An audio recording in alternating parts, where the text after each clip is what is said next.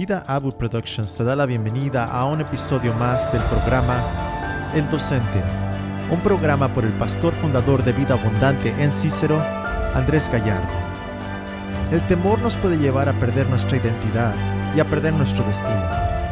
Pero ¿cómo podemos vencer este temor? El pastor nos habla de esto en el capítulo número 6 de la serie Caminando sobre el agua. Muy buenas tardes, estimados amigos y hermanos. Es una gran bendición, como siempre, el poder estar aquí con ustedes compartiendo solamente la palabra de Dios. La palabra que puede guiar, dirigir, instruir, corregir nuestra vida para poder realizar todo el propósito de Dios para nosotros. Amén. Te habla Pastor Andrés Gallardo de Vida Abundante aquí en Cícero.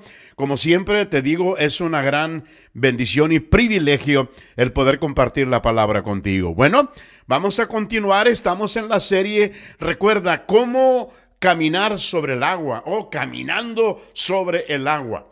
Hoy llegamos al punto donde tenemos que aprender algo muy importante. Es vence tus temores. Si tienes tu Biblia conmigo y la abres ahí en Mateo 14, versículo 30, es algo muy importante. Cuando dijo el Señor, ven, y sabes que no temas, camina, avanza, tienes que moverte sobre el agua. Y déjame decirte algo, no hay nada que le debes temer más que al mismo temor. Si me escuchaste bien? No hay nada que se le debe temer mucho más que al mismo temor. Mira, una pregunta muy sencilla. ¿Cuál crees que es el mandamiento más común en la escritura? Bueno, a ver, pensamos, oh, el de ser amorosos unos con otros, pero no. Fíjate bien, porque aunque puede ser una razón principal del deseo de Dios para la vida humana, pero no es su instrucción más frecuente. Tampoco es el de ser más humildes aunque sabemos que el orgullo está a la raíz de la humanidad caída, pero la Biblia no enfatiza sobre no ser orgullosos. Oh, tampoco es el de la pureza sexual. No importa que sea una cualidad tan maravillosa en el ser humano. El mandamiento divino que más ocurre en la escritura, más que ninguno otro, es no temáis. Tú puedes buscarlo por ti mismo en la palabra de Dios. Ahora, Dios a menudo está enfatizando, sé fuerte y valiente, puedes confiar en mí, no temáis. Ahora, surge una pregunta importante. ¿Por qué Dios nos ordena a no temer? Bueno, no pareciera que el temor es el vicio más serio en el mundo. No está en la lista de los siete pecados capitales. Nadie ha sido disciplinado en la iglesia por tener miedo. Así que, entonces, ¿por qué Dios dice al ser humano que deje de temer más que decirle cualquier otra cosa? Bueno, la razón principal, de acuerdo a la palabra de Dios, es porque Él desea que no tengamos tensión emocional ni el estrés que viene por causa de la preocupación. Porque en realidad Dios usualmente le dice a la gente que haga algo que les va a guiar directamente a un temor más grande. La razón por la cual Dios dice no temáis es porque el temor, escúchame bien, es la razón número uno por la que las personas no realizan lo que Dios les ha ordenado para que ellos hagan. El temor es la causa principal porque la gente no se atreve a salir del barco. Tan sencillo como eso.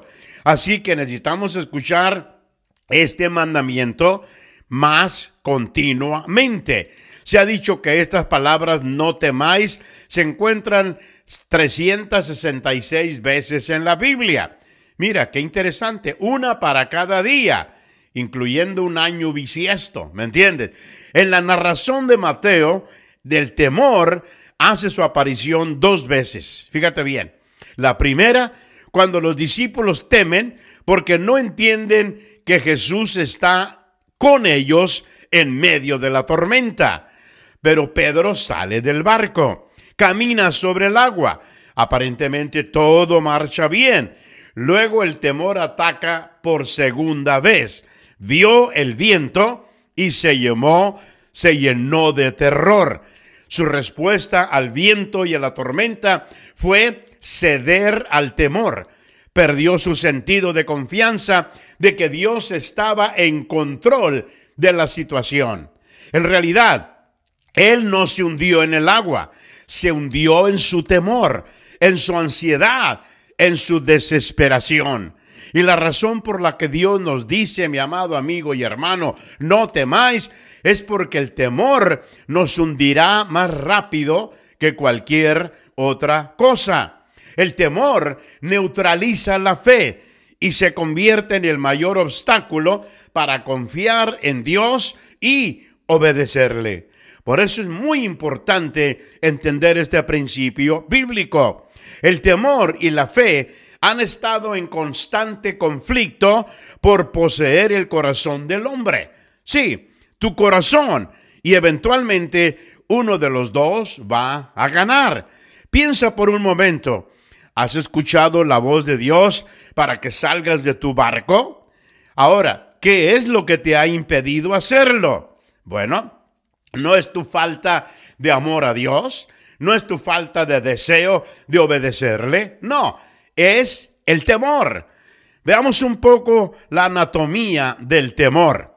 Veamos qué es lo que lo compone, qué es lo que lo integra, qué es lo que cuesta vivir con él.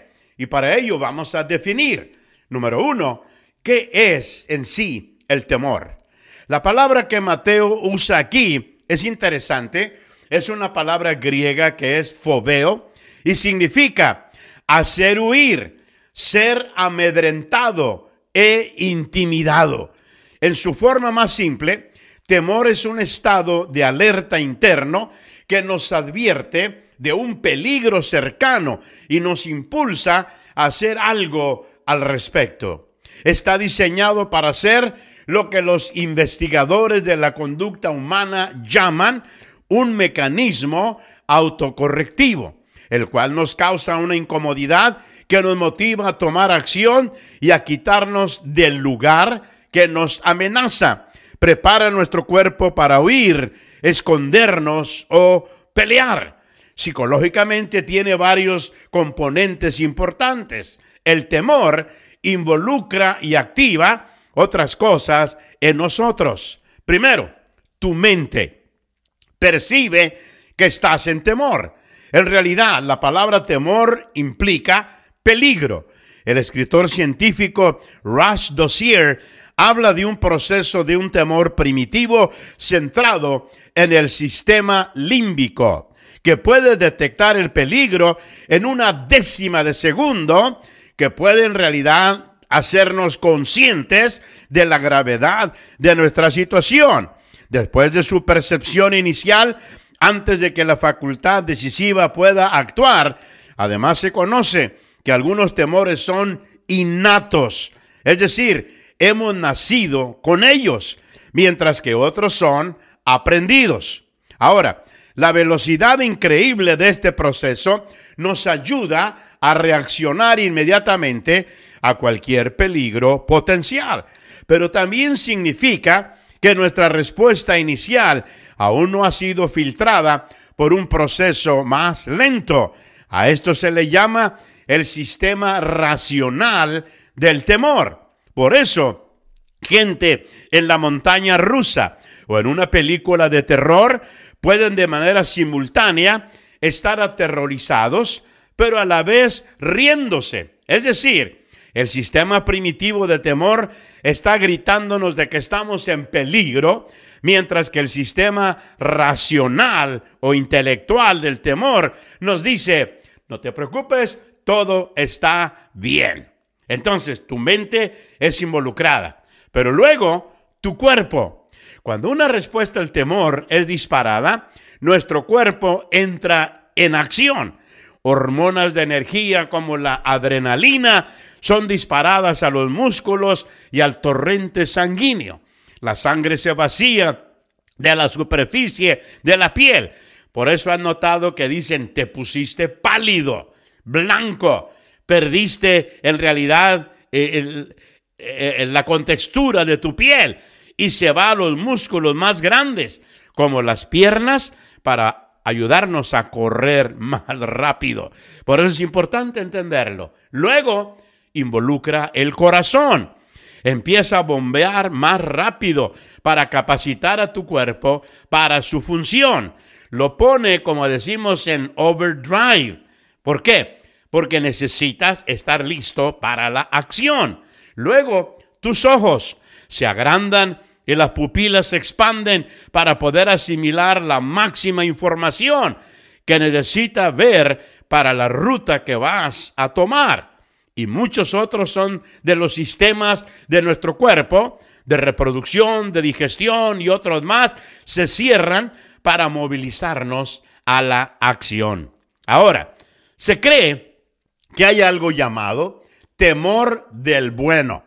El temor que evita que un niño toque una estufa caliente, el temor que impide que una, una persona exprese sus sentimientos verdaderos a una mujer, por temor a que le diga que no, porque no le cree, etc.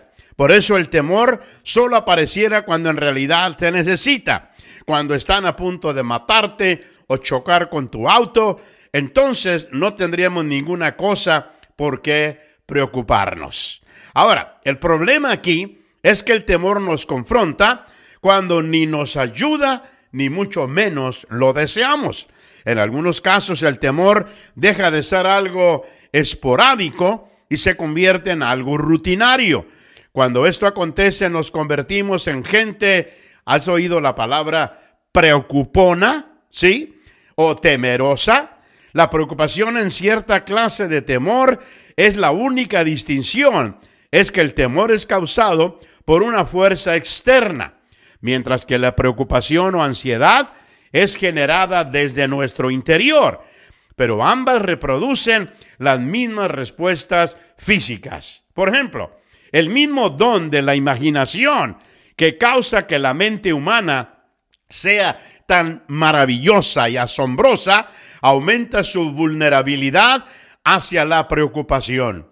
Necesitamos tomar el aspecto físico del temor más en serio. Es una parte natural del ser humano. Se sabe que hay ciertas personas que tienen una fuerte predisposición al temor y a la ansiedad, que aparentemente es de causas genéticas. Incluso han localizado el gen que la ocasiona. Le llaman el SIC 6 o 4 en la cromosoma 17Q12. Imagínate nada más. Si estudias eso, pues lo puedes dar un vistazo. Ahora, ahora que sabes esto, ¿estás preocupado de que puedas tener ese tipo de gen? En realidad, esta es una razón por la que puede ser crítica, porque para una persona el consultar a un doctor para ver si existe un problema psicológico que active su ansiedad o temor constante es muy difícil. Así es que, amado amigo, sabemos que aunque en ocasiones alguna deficiencia en los neurotransmisores acá en la mente puede causar ciertas conductas negativas o destructivas. Eso es lo que la ciencia nos dice. Es por eso que medicamentos que ayudan a mantener saludables las células, los neurotransmisores en estas áreas, para evitar que se sobrecarguen y suplan sus deficiencias químicas. No son un sustituto para la fe, eso quiero que lo entiendas, sino son un reflejo que también, de que también nos muestra de que somos seres físicos como lo somos seres espirituales. Entonces, en su mayoría, el número de mandamientos a no temer sugieren que el temor generalmente realiza una función destructiva en las personas. Temor, desde esta perspectiva, no es algo bueno, ni mucho menos saludable. Y vamos a ver el punto número dos. ¿Cuánto cuesta el temor? Vamos a ver el alto costo de vivir en una mentalidad que continuamente es controlada por el temor. Número uno, nos causa la pérdida de identidad. Fíjate bien, la asociación Americana de Psicología publicó un libro que resumía toda la investigación que se ha hecho en años recientes sobre la autoestima y encontraron una paradoja básica. Fíjate bien, ¿por qué hay tanta gente con una baja autoestima cuando tienen tantas razones para tener una alta autoestima? ¿Por qué? Bueno, porque tienen muchos factores a su favor. Son gente, por ejemplo, atractiva, han realizado muchas cosas, tienen muchos talentos y dones, caen bien a la gente, pero luchan con una pobre autoestima. Además, muchos que reciben mucha afirmación de gente que es significativa e importante en sus vidas, tienden a no creerlo y siempre están luchando y batallando internamente con una muy baja autoestima. Entonces, el asunto aquí es, cuando enfrentas una dificultad, la confrontas tomando la acción correspondiente o la evitas y corres a esconderte. En otras palabras, si la enfrentas, disfruta satisfacción, aunque las cosas no hayan salido como lo esperabas. Realicé algo difícil, acepté el reto, realicé mi mejor intento. Entonces, ¿qué? creces. Pero si no lo haces, si evitas esto, entonces, aunque todo haya salido bien, dentro de ti empiezas a decirte, me acobardé, no tuve el valor de enfrentarlo, tomé la salida fácil. Porque mi amado amigo y hermano, evitar las cosas mata ese sentido interno de confianza y de autoestima. Los que evitan confrontación por el temor se vuelven expertos en administrar impresiones. Es decir, pretenden ser lo que piensan que será aceptable a otros.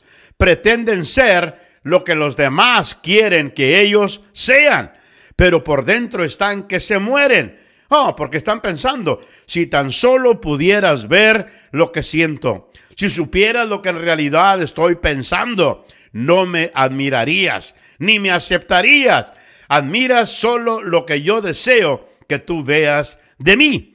Pero cuando aceptas el desafío, esa actitud construye la base de quien tú realmente eres.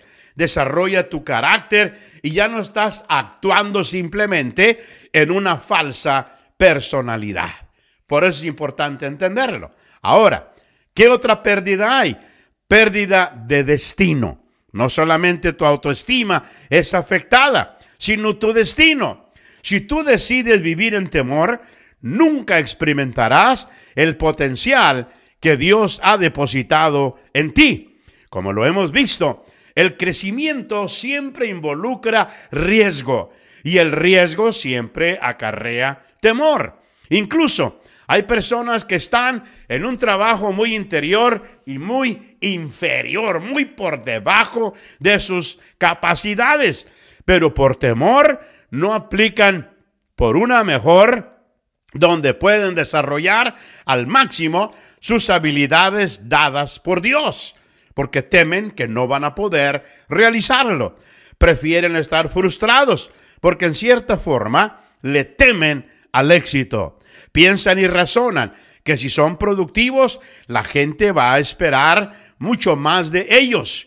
Y ahí simplemente llévatelo calmadito. Tal vez te está pasando eso en tu situación actual, porque en muchas ocasiones la gente depende y le teme más al éxito que al fracaso. Fíjate bien. Ahora, eventualmente, si ese patrón de conducta no cambia, llegará el tiempo en que todo tu potencial será abortado y la frustración continua te aprisionará. Es importante entenderlo. Nunca habrás realizado todo lo que Dios te creó para realizar. Nunca serás lo que Dios te creó para que tú fueras. ¿Por qué? Porque el temor te costará tu destino. Y ese, mi amado amigo, es un precio demasiado grande para pagar. ¿No lo crees? Número tres, hay otra pérdida, la pérdida de gozo. El temor destruye el gozo, produce un estado de continua ansiedad y dolor. Pero si lo sobrepasas, conocerás la dicha indeleble, una dicha que trae el gozo de Dios a tu vida. De acuerdo a las investigaciones recientes, la mayoría de la gente que se preocupa tienden a tener alta capacidad imaginativa. Usualmente son gente con un cociente intelectual superior, porque tienen un potencial mucho más creativo. Pero lo malo es que su imaginación va hacia lo negativo y destructivo, al de la catástrofe. ¿Y, y qué si me pasa algo malo? Dicen. ¿Y qué si me sucede un accidente y salgo mal herido? Ah, ¿y qué si pierdo mi cartera? ¿Y qué si predico un sermón muy malo? Ese es el de los pastores. Todas estas cosas son contingentes, son futuristas y quizá nunca sucedan. En realidad, la mayoría de ellas no va a suceder. Pero el importante es que cuando vives una vida con una perspectiva llena de temor, entonces le estás dando a autoridad y poder a estas cosas para que te roben la vida interna de gozo ahora mismo. Cuando tienes una perspectiva saludable, Solo eso te va a permitir el asignar a estos eventos una asesoría realista que te ayuda a continuar con tu vida. Oh, ¿y qué si chocas con tu carro? Pues te compras uno nuevo. ¿Y qué si pierdes tu cartera? Pues consigues otra. ¿Y qué si el pastor da una enseñanza pobre? Pues lo mandas a Hawái para una vacación. sería increíble, ¿no? Pero cuando vives un temor constante, el poder de que y que sí se vuelve abrumador y vivirás sin gozo. Y el gozo y el temor son incompatibles. Ahora, aquí entra otra pérdida, la pérdida de intimidad. Fíjate bien, es interesante. El temor y la tendencia a ocultarse o a esconderse van mano a mano, como la adolescencia y las hormonas, mano a mano. ¿Recuerdas el primer incidente de temor? En la Biblia lo registra. Adán, cuando Dios viene y pregunta, ¿dónde estás? ¿Cuál fue la respuesta de Adán? Tuve miedo y me escondí porque estaba desnudo. Tuve temor. Y desde ese entonces el hombre ha estado escondiéndose tras sonrisas forzadas, tras palabras amables, tras máscaras irreales. Muchas veces jugamos el juego silencioso y pretendemos que algo no nos molesta cuando en realidad nos está destruyendo la vida. O cuando actuamos como si no nos importara, cuando en realidad sí nos importa y mucho. Y mi amado amigo, este juego se realiza para evitar argumentos, pero también se evita y se usa en la intimidad. El temor siempre está detrás de estos juegos silenciosos. Y número cinco, pérdida de disponibilidad. Fíjate bien, el temor nos susurra de que Dios no es tan grande para cuidar de nosotros. Él nos dice que no estamos seguros en sus manos. Distorsiona nuestra perspectiva que tenemos acerca de Él. Mira, si te rindes hacia una mentalidad de temor y un día te encuentras al final de tus días el pensamiento que te va a venir va a ser el siguiente. ¿Qué he hecho en mi vida? Si hubiera confiado en Dios, qué diferente sería todo esto. ¿Qué podía haber sido? Recuerdas, es un precio muy alto para pagar. Y número tres, el temor se transmite de generación a generación. Los investigadores de las ciencias sociales nos dicen que somos la cultura que se preocupa más que jamás ha existido. La largura de tu vida se ha doblado más que en el siglo pasado. Ahora somos capaces de curar más enfermedades que nunca antes. Ningún grupo de seres humanos ha vivido más saludable, pero ninguno tampoco ha vivido más preocupado acerca de su salud. Nos mantenemos leyendo artículos acerca de qué tan enfermos estamos. Mira, las estadísticas actuales recientes muestran lo siguiente. 59 millones de americanos tienen enfermedades del corazón. 53 millones, millones sufren de migraña. 25 millones tienen osteoporosis. 16 millones batallan con la obesidad. 12 millones tienen desórdenes severos como daños mentales, depresión, ansiedad. 3 millones tienen cáncer. Los resultados, mi amado amigo, son alarmantes, ¿no es cierto? El temor está dominando nuestra necesidad de seguridad. Simplemente vivimos, eh, veamos nuestros autos para ver el asunto de seguridad en operación. Primero instalamos cinturones de seguridad, luego bolsas de aire. Pronto estaremos construyendo una burbuja de aire para viajar más seguros. Añadiendo a todo esto, muchos de nosotros hemos aprendido acerca del temor en familias.